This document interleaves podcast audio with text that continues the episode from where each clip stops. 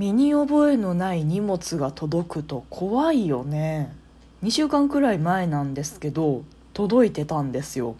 ある日仕事から帰ってきてで自分家のポスト見たらあの不在表があってえなんか荷物頼んでたっけ？と思ったんですよ。であの預かりボックスに入れてますって書いてあっておマジかと思って。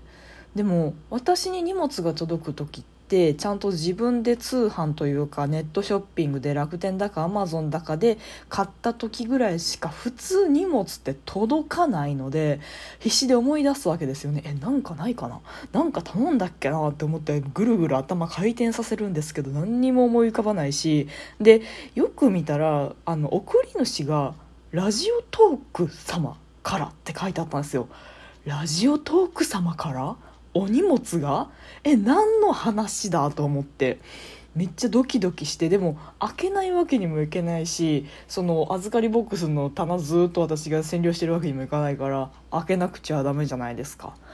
ラジオトークからなんか届くなんか悪いことしてちゃんとしなさいみたいな内容証明的なもの？内容証明だとでも書き留めだよね。小包で届かないよね。な何？怖い。と思いながらあの預かりボックス開けたんですけど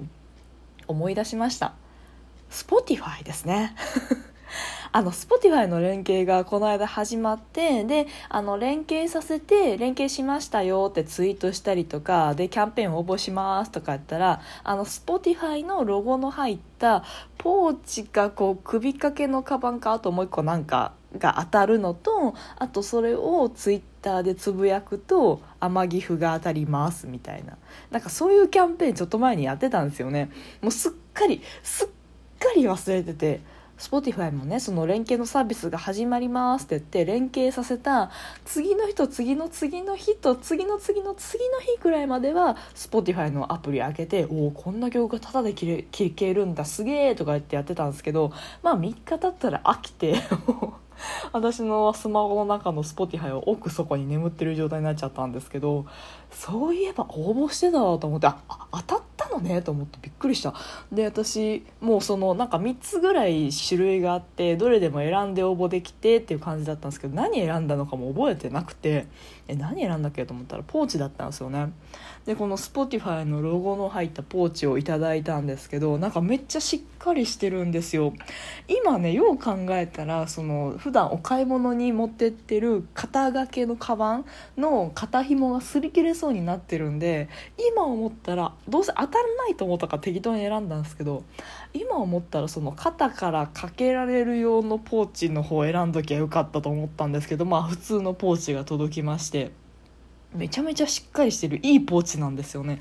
あの粗品とかというキャンペーンとかで、まあ、言っちゃ悪いですけど、100円で買えるくない？原価としたらこれ30円ぐらいじゃね？みたいなペラペラなやつ届く時あると思うんですけどなんかいただいたのねめっちゃポケットも多いしちゃんとこう中になネットが貼ってあってそれがファスナーで開くようになって多分ねガジェット？イヤホンだったりとかモバイルバッテリーだとかなんかそういうものを持ち運ぶのにちょうどいいようないい感じの立派なポーチをいただきましてどうもありがとうございます。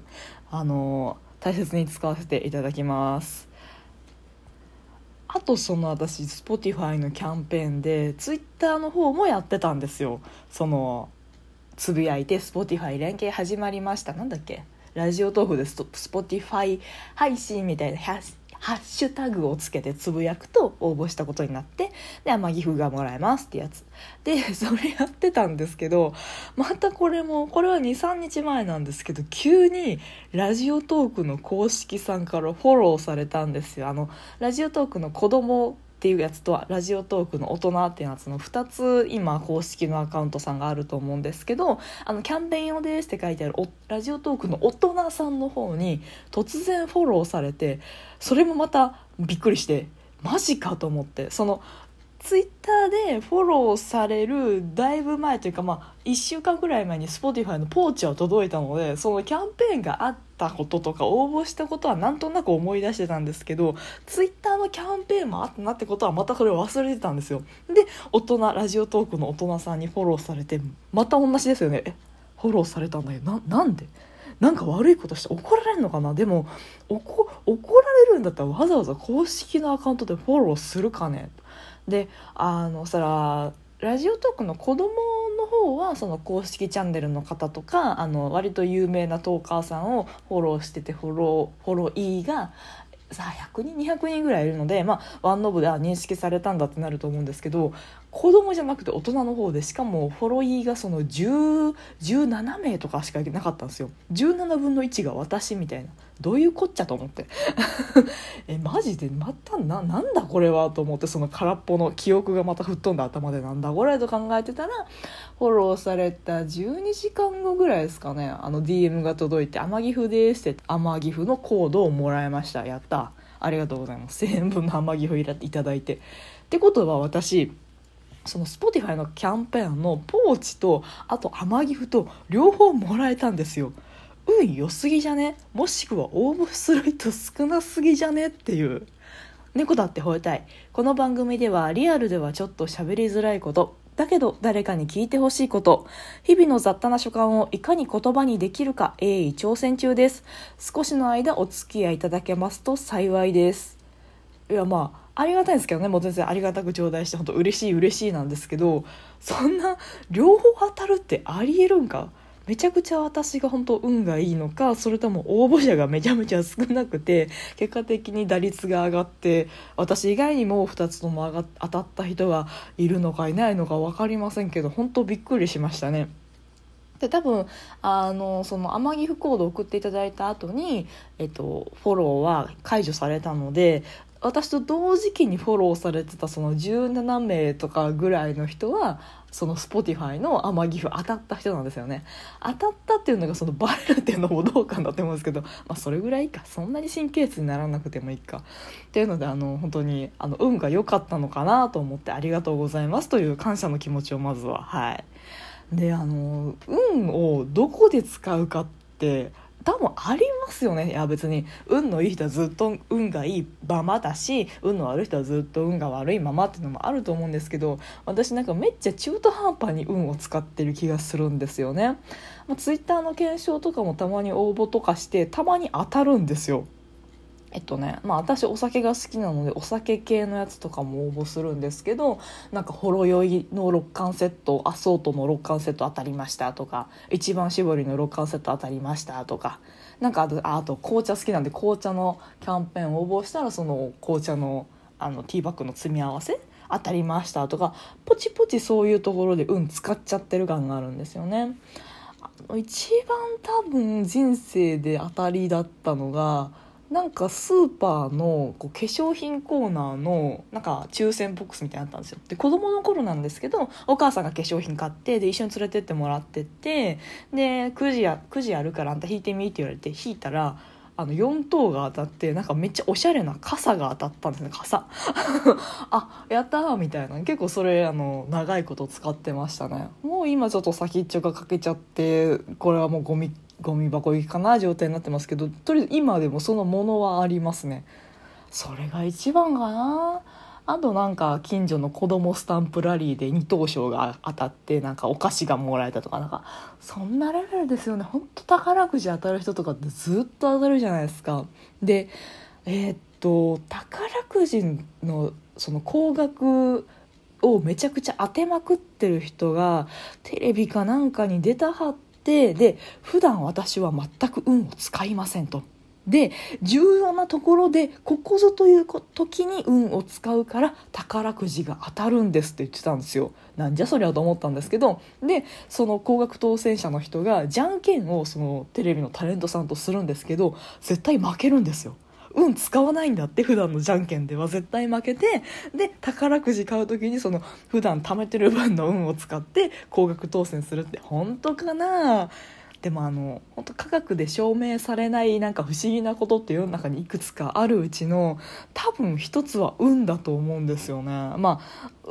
あ確率論でいうとそういう人も中にはいるよっていう話になるのかな？あと全然関係ないですけど秋元康さんもめちゃめちゃじゃんけん強いですよね。そうじゃんけんに関してはその心理を読むという多分テクニックがあると思うのでずっと負けるっていうのはその負けるテクニックがすごいパフォーマンスとしてすごいだけなのかなとかも、まあ、思ったりしますけどね。あとあの身に覚えのない贈り物でうちの父さんが送ってきたことあるんですよね。誕生日プレゼントですっつって。でお花だったら結論的にはこのお花を送ってくれたんですけどその分かんないからでその宅配ボックスにも入れられないんですよお花って。生ものなので。でその毎回ピンポンが鳴ってで身に覚えのないピンポン怖いからまず出ませんと。1回目出ませんと。で、えーと、こう不在通知みたいなの書いて「生ものです。生ものが届きました」っていう不在通知なわけじゃないですか。怖っと思って。そんな生もの絶対頼んでないしえ怖い怖い怖いと思ってほっといてでしばらくしたら電話かかってきたんですよね職場に。なんで職場の電話番号なんだよと思うんですけど職場にわざわざ「分岐さん宛になんかお花屋さんからお電話です」ってお花？って思ったらそのお父様からお誕生日のお祝いのお花なんですがいつもご不在でもう生ものなのでお花しおれちゃったんですけどどうしましょうとか言われて「マジですか？すいません」お花屋さんに迷惑かけちゃったんですよね。でお花屋さんはすごい優しくてあのまた新しくお花作り直してお送りするのでお好きな色とかありますか？とか言っても 今ここ職場だしあいや白いお花が好きですか言えないしあもうお任せでお任せであもうすいませんすいません本当すいませんみたいな感じで送ってもらったっていうあのお花送ったよぐらいね LINE の1本でも父さんも入れてくれりゃいいんですけど本当なんかあのそういう人なんですよね。あれはお父さんだからなのか男性なのかだからなのかそのお父さんの人格が性格がそうなのか分かんないですけど皆さんあの贈り物そんなサプライズいらないと思いますよ。あのちゃんとあのいついつにこれこれ届送ったからねぐらい入れたらいいと思いますよ。はいてなところで今日もお付き合いいただいてありがとうございました。トークが面白いなと思った方はリアクションボタンを番組フォローがまだの方は番組フォローもぜひお願いします。ということでまたお会いしましょう。バイバイまたね